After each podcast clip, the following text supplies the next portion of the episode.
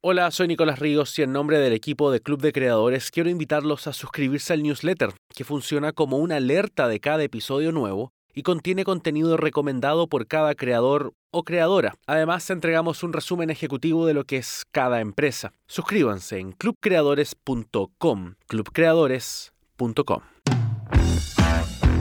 En este cuarto episodio conversamos con Carolina Guerrero, CEO y cofundadora de Radio Ambulante no hay otra empresa de podcast en este continente que al mismo tiempo haya superado las millones de descargas por temporada, que tenga un equipo de más de 20 personas contratadas y que además tenga una audiencia tan comprometida que se juntaron en más de 60 eventos simultáneos para no hacer otra cosa que sentarse a escuchar la nueva temporada. Así es como todo comenzó. Mucho antes, cuando Carolina se tituló de Ciencias Políticas en Bogotá para después pasar por muchos, muchísimos trabajos. Tuve un pequeño trabajo corporativo eh, como asistente ejecutiva en una compañía de seguros grande en Colombia. Rápidamente cambié y creé una firma de diseño con unos socios que conseguí. Agotador también porque las licitaciones todo es complicado como para sacar adelante contratos. Siempre tienes que estar, constantemente te encuentras educando a los clientes, educando, consiguiendo recursos, ¿no? Eh, un día tienes un, contrato y al siguiente día se desaparece. Un día me mudé a Estados Unidos, tenía un novio en Nueva York. Y llegó a una ciudad donde no tenía trabajo ni contactos. Empezó de cero. Su primer trabajo fue moda. Eh, haciendo quality control. Entonces básicamente me dieron unas tijeritas, un metro y yo iba donde cosían la ropa y medía que efectivamente estuvieran en las medidas. Y después, más trabajos. Era stage manager y production manager. En una época ah, también fui bartender. Las vueltas de la vida llevaron a Carolina a vivir a San Francisco comenzó a salir con el novelista de origen peruano Daniel Alarcón. Bienvenidos a Radio Ambulante, soy Daniel Alarcón. ¿Ya les suena más reconocible esta historia? Bueno, con Daniel eran fanáticos del podcast This American Life de Estados Unidos. This American Life is distributed public radio stations by PRX. Y ambos discutieron por mucho tiempo cómo hacer algo parecido, pero en español. Y un día él me dijo, no, no, no, hagámoslo de la radio. Eso sí, había un problema. No sabían nada de radio. No, de hecho no sabíamos nada eh, y yo creo que también no medimos mucho los riesgos. Ahí lo que hicimos fue, él dijo, listo, hagamos esto. Eh, mandamos unos emails esa misma noche como a unos amigos, eh, periodistas y gente que conocíamos en Latinoamérica. Les contamos un poco la idea. Eh, es como llevar la crónica de prensa escrita a audio, ¿no? Porque no existían estos shows, este, este formato de, de periodismo narrativo no, existe, no existía en español, entonces no era fácil usar una, un referente conocido, pero, pero la crónica sí. Y al otro día tuvimos hartísimo, hartísimos mensajes en el inbox, todo el mundo súper entusiasmado. Yo creo que a los cronistas les gusta la idea de, de como experimentar en otros formatos y, y ahí decidimos como, bueno, ya sabemos que tenemos algo. Pero claro, había ese problema, no sabíamos nada de radio. Y por eso terminaron demorándose casi 15 meses en lanzar.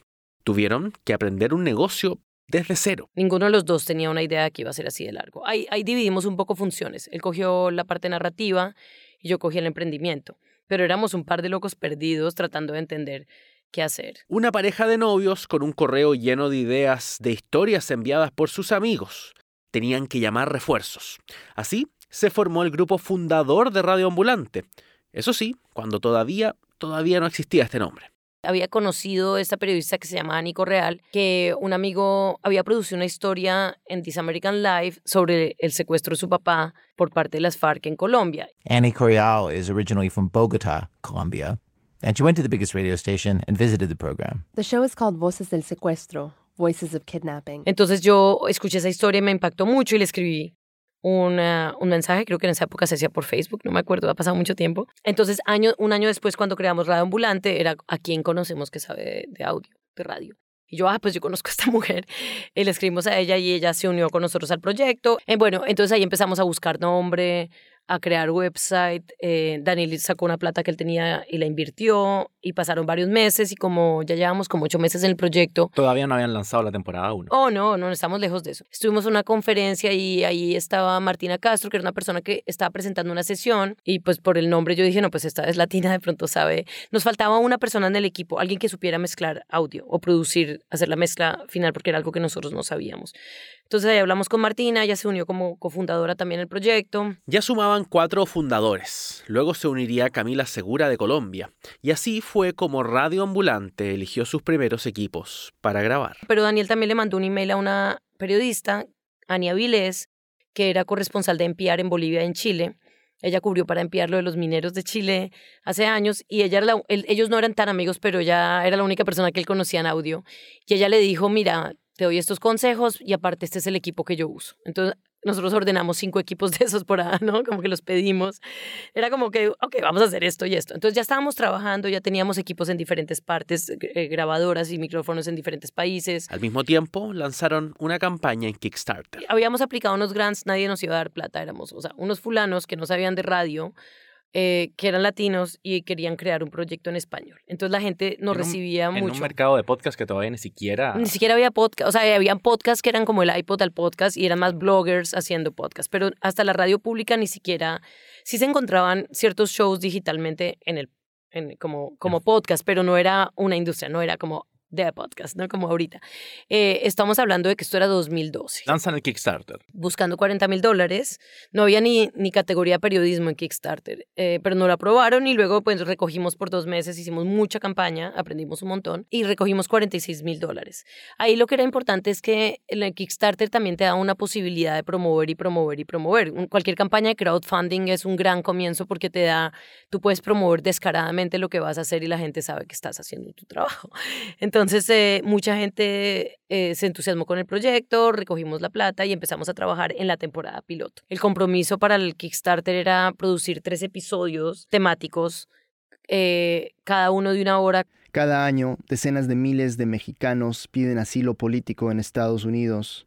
La gran mayoría de estas peticiones son rechazadas, pero no todas. Mi nombre es Saúl Reyes. Pero en el primer episodio nos dimos cuenta que iba a ser complicado, porque tú tenía, teníamos que tener a tiempo producidas todas las historias y la idea era hacerlo de toda Latinoamérica. Entonces era negociar y hacer y empujar el trabajo de cinco periodistas o de cuatro periodistas en Latinoamérica, todos para estar a tiempo, conseguir el audio. Eh, la edición es súper compleja y, y, y, es los periodistas en Latinoamérica tienen muchos retos, bueno, en todas partes, pero allá eh, todos hacen dos, tres trabajos, no es tan sencillo como, como cumplir a tiempo, eh, vas a entrevistar a alguien, de pronto la persona no llega, eh, y todo estaba en, en hombros de Daniel. Esto porque Daniel estaba a cargo del contenido y los otros tres fundadores tenían sus trabajos y solo podían dedicarle una cierta cantidad de horas a la semana. Era un side project todavía. Todo caía en, hombros de, en hombros de Daniel Incluso cuando Martina no estaba, a él le tocó aprender a mezclar sonido. Entonces éramos realmente él y yo y Camila tratando de aprender a editar. Era difícil. Era como encima en Chile un circo pobre, todo haciendo de todo, ¿no? Todo, pues el startup. El startup es todo haciendo de todo. Eh, la, la campaña acabó en marzo, lanzamos el primer episodio en mayo. Hicimos los tres episodios. En esa época eh, los premios incluían CDs eh, que le mandamos a la gente en la época que uno mandaba CDs con los episodios. ¿Dijiste en algún momento, antes de lanzar, en qué me metí? Ah, pero es que lo he dicho toda la, todo, nunca he parado de pensar en eso. ¿Qué estaba pensando? Sigue siendo difícil. Siempre sabemos que si hubiéramos sabido lo que significaba, no lo hubiéramos hecho, porque, porque, era, porque sobre todo que ha implicado sacrificios personales, muy fuertes para Daniel y para mí sobre todo. O sea, nosotros invertimos una plata, eventualmente nos casamos, eh, tuvimos un hijo, él terminó una novela, otro libro de cuentos. Eh, eh, Daniel no sacó nada, ni un peso de sueldo por cinco años. yo tenía un sueldo que era ridículo, o sea, realmente en negativos por mucho tiempo y era como, pero siempre había esta cosa, ya había una responsabilidad, nuestro nombre ahí, la responsabilidad como de la audiencia y de estar. Y había también esta cosa que es como que cuando tú eres latino en Estados Unidos, no te puedes dar por vencido, porque si pensamos en un par de veces, me acuerdo como encerrar, porque era muy duro. Pero si tú te das por vencido, es como que le estás diciendo a la comunidad a la que representas que no se puede. Además, siendo un proyecto súper celebrado, que nunca ha dejado de crecer. Nosotros siempre hemos crecido durísimo, la audiencia siempre crece, cada día crece, no, nunca hemos estado estancados sin crecer. ¿Cuándo han sido esos momentos que ustedes dicen, quizás podemos, podríamos cerrar esto? Eh, uno fue como en 2013, a principios de 2013. Eh, era difícil, estamos, realmente éramos Daniel, Camila y yo, los tres trabajando con una cantidad de periodistas, podíamos producir 10 episodios al año. Martina producía el audio, pero ya se fue en un viaje largo como de un año, entonces no, no había quien mezclar el sonido, no teníamos tantos recursos, ganábamos nada de plata realmente, o sea, ni él ganaba plata, yo ganaba como una poquitito, poquísimo y Camila también. Pero entonces ahí hubo una, una duda porque a nivel familiar era difícil, porque el, el trabajo no era tan fácil para Daniel combinar dos trabajos como escritor y como editor de, de Radio Ambulante. Y lo más importante cuando estás en podcast es lanzar y garantizar la frecuencia. Aguacate, vuelve Radio Ambulante desde la NPR. Con varias temporadas publicadas, en 2015 Radio Ambulante ya tenía un nombre en la industria y números de audiencia impresionantes. El problema era lo de siempre, la monetización. Esta era la situación cuando se le presentaron dos opciones. Una para vender la empresa y la otra una alianza para distribuir su contenido.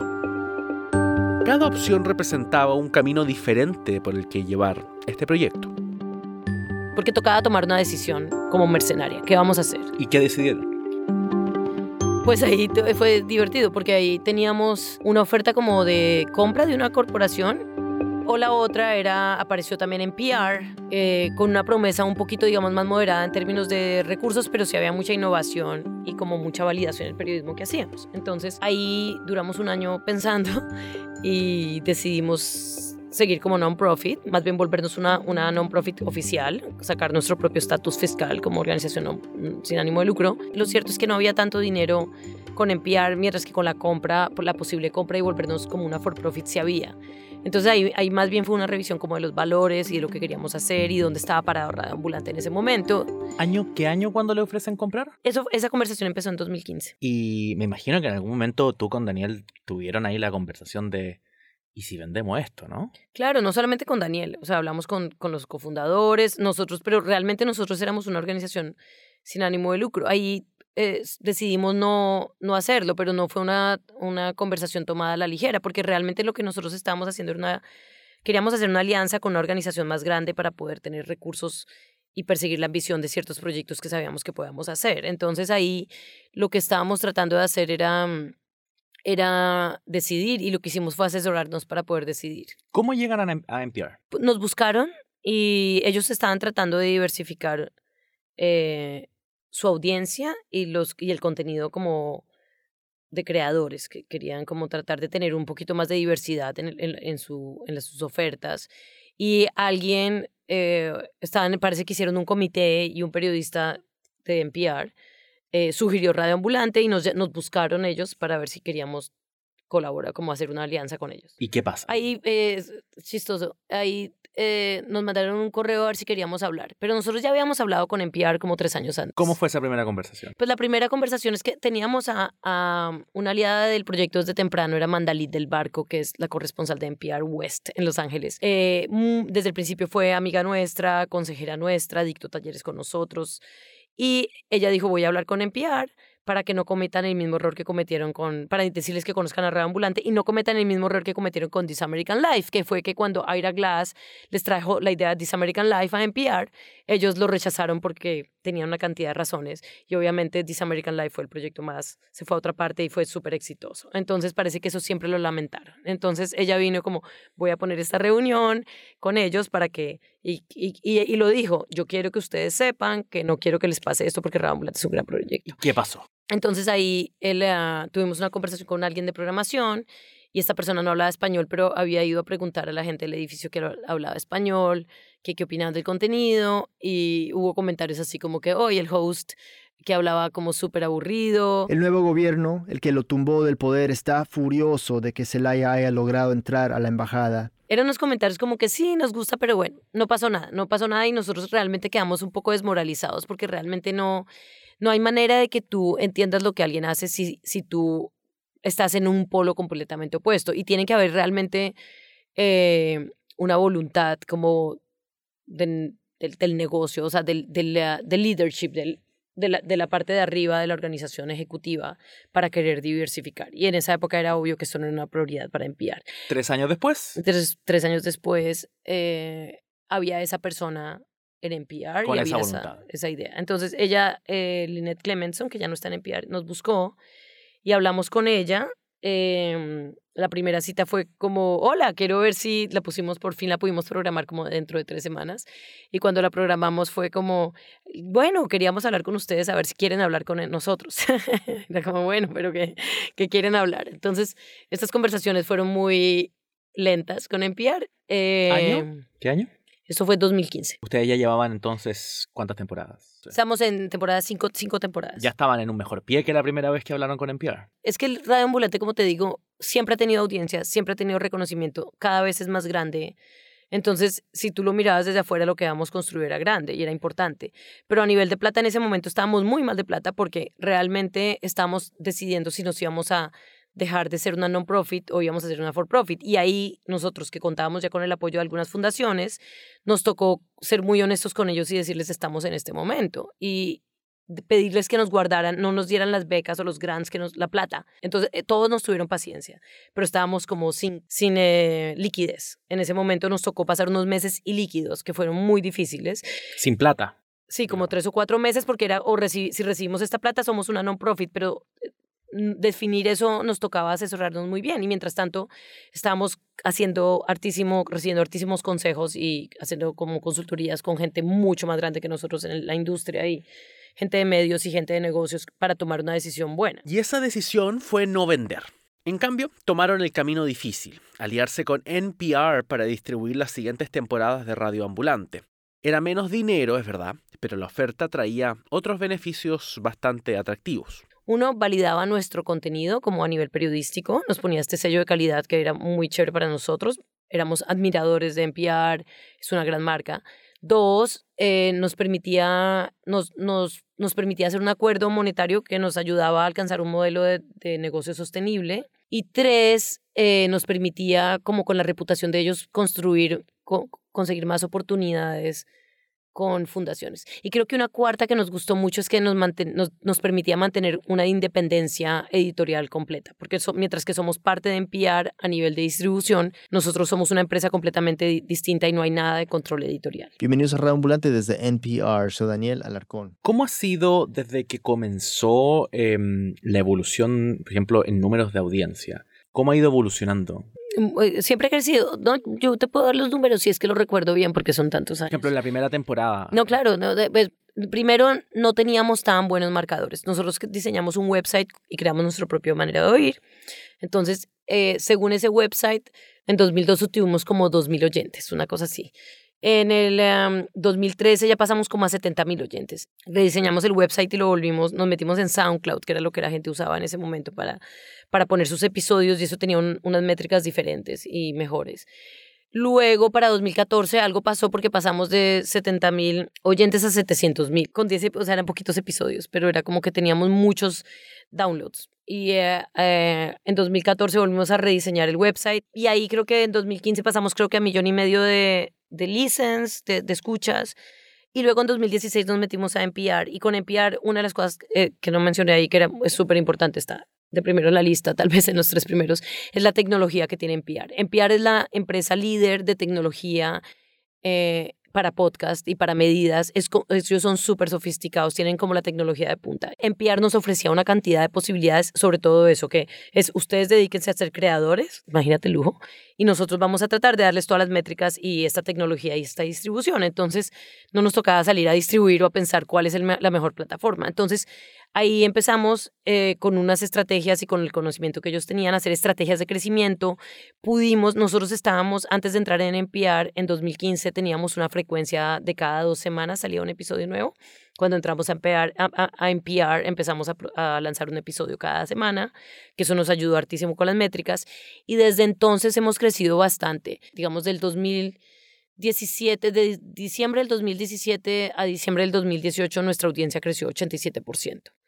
Pero eso es lo que nosotros crecemos como, como, como por año, pero eso es eh, como downloads por episodio. Y lo que pasa es que Radio Ambulante, hay una cosa en podcast que seguro cuando lances tu propio podcast te vas a dar cuenta que es un reto, es el cómo te descubren, ¿no? Le llaman el discovery problem, que es eh, cómo descubres un podcast, porque tú sabes que la gente te quiere escuchar, pero la gente no sabe ni que tú existes. Entonces, una de las cosas que pasa con Radio Ambulante es que cuando alguien descubre Radio Ambulante, usualmente le gusta tanto que van y se oyen todo el catálogo. Y el catálogo incluye como 140 historias. Eh, o 140 episodios. Entonces, los marcadores nuestros no son solo por el episodio que lanzamos en una semana, que tiene muchos oyentes, digamos, creo que estamos como en 80 mil eh, downloads la primera semana por episodio, pero, tan, pero completando, se van y se escuchan todo el catálogo y eso suma más o menos mensualmente como 600 mil descargas. En estos siete años no solo los números de audiencia han evolucionado, también el formato. Por ejemplo, al comienzo los episodios duraban una hora y tenían varias historias. Pero con el paso del tiempo también cambiaron las formas de financiamiento. Principalmente el modelo de negocios es o ha sido en los últimos tres años desde que eh, nos, eh, firmamos el acuerdo de distribución con NPR. Fue en septiembre del 2016 que lanzamos desde que firmamos con NPR. Entonces desde 2016 el, el, el modelo de negocio ha sido más principalmente una mezcla de de recursos de, que vienen de ese acuerdo de distribución exclusiva con NPR, más dinero de fundaciones. Y hay otros pequeños, unos ingresos mucho menores que incluyen donaciones de los oyentes, shows en vivo, venta de mercancía, y también estamos buscando otras oportunidades de financiamiento. Por ejemplo, una de las cosas que estamos eh, haciendo ahorita, vamos a lanzar una app para personas que están aprendiendo español, eso lo vamos a vender, eh, esperamos que eso nos ayude a traer un poco de recursos adicionales. Los shows de radio en vivo nos gusta mucho hacerlos y, son, son una buena fuente de ingresos, no es como para mantener toda una organización, pero nos encanta la relación con la audiencia más que es posible traer unos recursos. Estamos creando un proyecto, un, un programa de membresías para gente que realmente nos quiere apoyar mucho más. También estamos en negociaciones para propiedad intelectual para, para hacer de nuestro contenido series y televisión y películas. Para lograr ampliarse hacia todos los planes que tienen, es necesario un workflow que funcione. Esto en una organización que ha crecido a pasos gigantes y de manera muy rápida. Cuando entraron a NPR en 2016, Radio Ambulante solamente eran 5 personas. Y, y ahora somos como 21. Y todo este equipo trabaja de manera remota, con personal en New Jersey, Colombia, Inglaterra, Puerto Rico, México, Guatemala, Costa Rica y Ecuador. Y Daniel trabaja como profesor de radio en, en, eh, la Universidad de Columbia. Entonces, él tiene oficina ahí y yo trabajo en mi propia oficina en otra parte.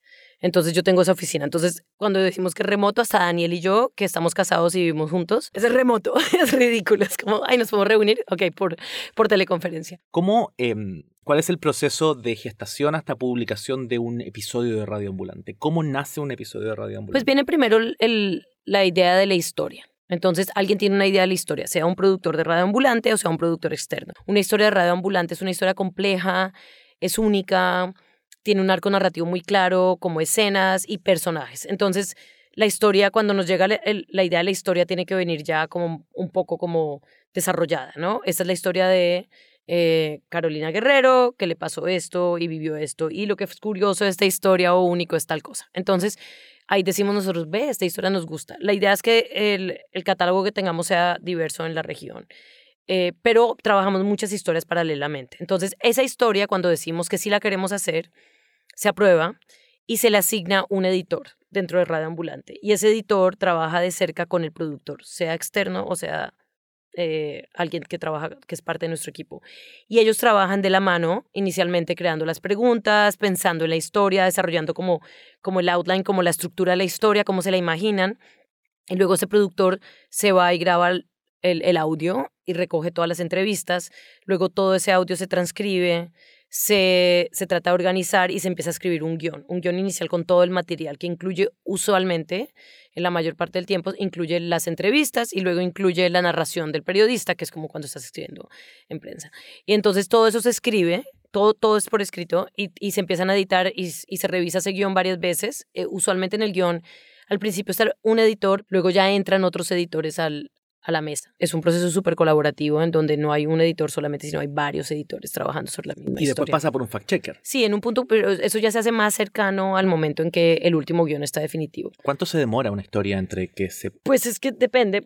Eh, de hecho, nuestra fact-checker acaba de producir su primera historia, pero ella es de una habilidad y de una rapidez y un detalle que la hizo como en dos meses. Eso es, eso es extraordinario. Son poquitas historias que hemos producido así. Hay historias que, que han durado en producción dos años. O sea, dos meses es rápido. Dos meses es, es, es ridículamente rápido. Eso, no, eso es rarísimo.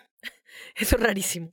Ese, eso es como extraordinario. Lo, yo creo que lo mínimo, mínimo que yo podría decir si, si, si, le metemos el acelerador son como cuatro meses. La razón es que el guion se revisa, se edita como cuatro o cinco veces hasta que te, está listo. Y cuando está listo se hace fact-checking y luego se pasa a mezcla y producción de sonido. Todo el, todo el audio y los sonidos que hay en Radio Ambulante son compuestos para Radio Ambulante. Son originales. Sí, ya tenemos uno. eh, Antes usamos librerías de sonidos, pero nos hemos dado cuenta que para, para poder diversificar los formatos y estar en otras partes es mejor ser dueños de la librería de música. Entonces nosotros tenemos dos compositores trabajando como diseñadores de sonido que son extraordinarios. Como en la mayoría de los medios tradicionales, el trabajo con un episodio terminaba solamente al momento de publicarlo. Pero con el paso del tiempo se dieron cuenta que ahí el trabajo recién comienza. Así es como nació el equipo de engagement y audiencias de Radio Ambulante. Como que todo el, todos, los, em- todos los recursos que hemos conseguido para Radio Ambulante por los años siempre era a crecer el equipo de producción, porque es tan demandante el trabajo que siempre requería más equipo, más equipo. Entonces, en un punto, ya hace como un par de años, cuando ya llegamos a enviar, ya nos dimos cuenta que pues, logramos estabilizar el, el modelo de negocios y ahí eh, contratamos un editor de audiencias, que es Jorge Caraballo, que trabaja desde Medellín, es excelente, súper creativo, súper inteligente, muy intuitivo y que ahora es eh, editor de crecimiento, tiene un título nuevo. Y, empezamos a invertir en, hacer que esa voz realmente tuviera más, eh, eh, pues más espacio en otras, en otras partes. Y tratamos de crear una relación mucho más cercana a la audiencia. Siempre hemos tenido una relación cercana con la audiencia, pero nunca había la capacidad realmente para potenciar eso. Y era como que sentíamos que la conversación estaba como como cortada. Era, sabíamos que la gente escuchaba, sabíamos que crecíamos, pero no sabíamos muy bien qué pensaban sobre nuestros episodios, excepto cuando comentaban, y mucha gente no comenta en redes. Y, y con Jorge hemos hecho mucho trabajo y mucho desarrollo para, para encontrar espacios. Entonces, en esa época que eran más que todo Facebook y Twitter, empezamos a potenciar, él empezó a crecer mucho más. El Instagram, empezamos a utilizar mejor el newsletter, eh, que vaya más tiempo, más, más capacidad para escribirlo. Empezamos a crear este canal de distribución vía WhatsApp, que también nos permite tener, recoger audios y como nuestro proyecto es de audio es genial, porque a veces les preguntamos cosas a los oyentes y los oyentes contestan en audio, entonces podemos incorporar eso a las historias, eso nos encanta. Hacemos Facebook Live con los productores de la historia o los editores para saber un poquito más de cómo se hizo eh, y qué, cuáles fueron los retos y además le da la oportunidad a la gente de que pregunte. Todas estas estrategias viven en formatos digitales, pero un día recibieron un email desde Cuba contando lo difícil que era acceder a los contenidos por las restricciones al Internet que se vive en la isla. Este problema los llevó a diseñar una solución análoga. Y ahí como que hablamos de eso, que sería lindo hacer estas fiestas como para escuchar, ¿no? Pues un listening party, no era como... Y luego en un punto empezamos a pensar más en esto y volvimos a retomar la idea el año pasado de que chévere que la gente se junta a escuchar y, y Jorge, pues lo hablamos y Jorge sacó adelante el proyecto. Eh, le metimos un pocotón de, de, de, de cabeza entre él y yo y no lo imaginábamos, pensamos como no lo imaginábamos y todo, y votamos muchas ideas hasta que terminamos con, y, y Jorge gestionó un grant para esto. Entonces, eh, con ese grant lo que hicimos, que además es chévere cuando consigues una posibilidad de esas porque te pone como, como deadlines, ¿no? Como que tienes, eh, haces un proyecto, hicimos un proyecto piloto y eso lo hicimos de diciembre hasta abril y la idea era desarrollar clubes de escucha en di diferentes partes, aprender de ellos y tratar de crear herramientas abiertas para que la comunidad se motive a encontrarse, a escuchar. Y básicamente es gente que quiere ampliar la conversación. Entonces organizan su club de escucha en alguna parte, se reúnen, escuchan juntos el episodio y luego se sientan a conversar en una manera como informal, pero ha sido súper bonito. El concepto es que cada quien desarrolla aquello que ejercita, ¿cierto? Y lo que queremos nosotros ejercitar es el oído, el acto de escuchar a otro y de encontrarse con otro a través de la conversación. y hemos visto cómo personas desconocidas terminan abriéndose, confiando y expresando puntos de vista diversos que enriquecen no solo la comprensión de las historias, sino también de su propio contexto.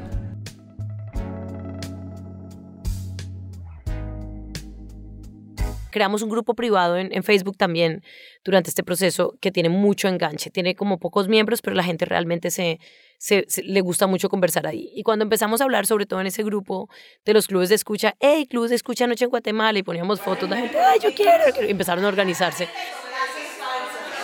Nosotros íbamos a lanzar las herramientas como para como lo que aprendimos, hicimos un código de ética, eh, ¿no? Como ideas para el club de escucha, lanzamos, creamos un logotipo, todo esto, pero la gente se revolucionó y empezaron desde antes a organizarlos. Entonces, nuestro Por sí próximo- mismos, hacían sus propios Sí, clubes. todos como, y, ay, ¿quién quiere hacer un club en no sé dónde? Y, ah, yo, yo quiero. Y lo que pasa es que la, la audiencia de Radio Ambulante es súper internacional. Entonces, hay oyentes, nosotros sabemos de dónde nos escuchan, nos oyen como de ciento y pico países. Y, a- y, y las métricas que tenemos eh, nos, nos dejan saber cuánta gente nos escucha. Entonces, yo sé, por ejemplo, que en Cabo Verde hay como cuatro oyentes. O en Egipto hay también poquitos, como menos de 20. ¿Se entiendes? Pero entonces uno a veces se pone a Pero pensar, ¿no? ¿quién es esa gente, no? ¿Quién, quién me escucha? ¿Qué hacen, a- qué hacen por allá? ¿Quién es esa gente? De verdad, hablan español y están, ¿no? Eh, había alguien en la isla de Pascua. Ya había gente que había dicho, hey, alguien en Bielorrusia y, ahí- y alzaron la mano seis personas. Y hay gente en Nueva Zelanda y hay gente, hay seis en Nueva Zelanda, seis en Uganda. O sea, hay en todas partes. Entonces, eh, obviamente da mucho orgullo saber que la gente se está encontrando para conversar. La escucha activa es una habilidad que hay que ejercitar. Y nos parece que no hay mejor manera que hacerlo juntos. ¿Cuáles son los podcasts que estás escuchando en este momento? Yo me levanto, eh, no tengo tantas rutinas, soy mala con las rutinas, pero en general oigo Up First, The Daily, el Post Reports y Today Explain, que son como estos daily shows. Casi siempre los oigo, eh, sobre todo los dos primeros, Up First de NPR y, y The Daily del New York Times, lo oigo casi todos los días. Y en mi insomnio oigo los otros dos. ¿Qué app ocupas? Pocket. Perfecto. Es el que Y en español, ¿cuáles son tus recomendados si hay que recomendar podcast? Desde la experta, ¿no? Pues sabes que no escucho tanto podcast en español, oigo las raras a veces y me gusta un, yo soy como mucho de emprendimiento, me gusta el, eh, me gusta un, un podcast que se llama El Valle de los Tercos sobre emprendimiento, me gusta un podcast que tiene Alejandro Marín, que es un colombiano con, que una vez me entrevistó y, disfruté tanto la entrevista que terminé escuchándolo. Oigo el podcast de Laura que se llama Cosas de Internet, que es genial. Eh, Laura, la que trabaja conmigo, tiene este podcast sobre tecnología. Eh, Me, me encanta el formato, me muero de la risa. Esos son como los que escucho, pero yo no tengo tanto tiempo de escuchar. Es que yo no soy tan maníaca como la gente de mi equipo. En mi equipo hay gente que se oye 15, 20 podcasts por semana y también tienen hijos y yo no sé a qué horas logran hacer todo eso, porque yo, todo, hay otros recomiendan podcasts todo el tiempo y yo digo, pero ¿a qué horas logran hacer eso, no? Con equipos de producción y estrategias de audiencia ya aprobadas y funcionando, y un nuevo acuerdo de distribución con NPR, Radio Ambulante se prepara ahora para un salto gigante. El que podría incluso cambiar la industria del podcast en español, tal como lo hizo su primer show. Ahora Radio Ambulante es Radio Ambulante Studios, es el nombre de la organización. Y Radio Ambulante, el podcast, es lo que hemos crecido hasta ahora. Entonces el modelo de negocios que esperamos tener de aquí en adelante incluye lanzar nuevos shows. Estamos eh, piloteando un segundo podcast del que no puedo hablar mucho, pero que creemos que va a lanzar como en octubre o noviembre. Ojalá. Estamos diseñando otros podcasts que esperamos lanzar el próximo año, no sabemos cuándo. Todo en Radio Ambulante se demora, todo es narrativo. Entonces el formato es un poquito más difícil de... no es tan sencillo sacar adelante. Eh, estamos muy interesados en las opciones que hay como de propiedad intelectual. Entonces estamos trabajando en un par de historias que, que, que- posiblemente van para, para volver, a volverse series. Yo creo que otra de las cosas es estrechar esa relación con la audiencia. Me gusta la idea de que Radio Ambulante ha sido como que tiene este, este nivel de, de lealtad y de relación con la audiencia y lo que queremos es como acercarnos a ella. No es tanto como crecer en recursos, sino crecer en, en, eh, en alcance. Y yo creo que una de las cosas que vemos, y claro, hay un boom como hay mucho interés en la creación de podcasts en español, que es algo que obviamente estamos viendo cada día. Creo que una de las cosas que nosotros podemos ofrecer es que nosotros queremos crear contenidos que todavía no se escuchan en español. ¿no? En, en Estados Unidos se crean muchos podcasts cada día y hay mucho como, como gente que, trabajó en, que ha trabajado en esto y hay, hay tanta gente haciendo podcasts narrativos y yo creo que en Latinoamérica todavía no hay tantos. Y nosotros creo que tenemos un- una habilidad de producirlos. Eh, hemos pasado por el dolor de lo que de, lo que es producir un podcast narrativo y nos gustaría traer más de eso a Latinoamérica. Ahorita pues tenemos un podcast que es exitoso, que es Radio Ambulante, y la idea es que el próximo podcast que queremos lanzar este año y los que sigan sean así exitosos. Lo que se escucha al fondo es una joven recibiendo 15 latigazos. Es parte de la justicia indígena maya que se ha practicado en Guatemala. Hoy empezamos en Cali, Colombia. Cuando estuve en El Salvador, que nos trae esta historia desde Montevideo. Desde Lima, Barcelona, Tegucigalpa, Nueva York y la frontera mexicana. Mediante su narrativa de audio, Radio Ambulante ha retratado más de 100 historias de todo el continente. Hoy A ocho años de su creación, el panorama es muy diferente. Tienen a 21 trabajadores de tiempo completo y una temporada 2019 con 30 episodios, con los que esperan llegar a 6 millones de escuchas. Pero además, tienen una audiencia tan fanática que para el lanzamiento de este año se registraron 75 clubes de escuchas en al menos 20 países del mundo. ¿Podrá Radio Ambulante Studios capitalizar toda la experiencia de este equipo y llevar el podcast latinoamericano nuevamente a dar el siguiente paso? Bienvenida Carolina y Radio Ambulante al Club de Creadores. Nos vemos a la próxima. Club de Creadores es un podcast de entrevistas con quienes están cambiando la industria de contenidos en español. Muchas gracias al equipo que ha colaborado con esta primera temporada. Aquel Aguad, Luis Ibarra. Este episodio fue grabado en los estudios de New York University en Estados Unidos.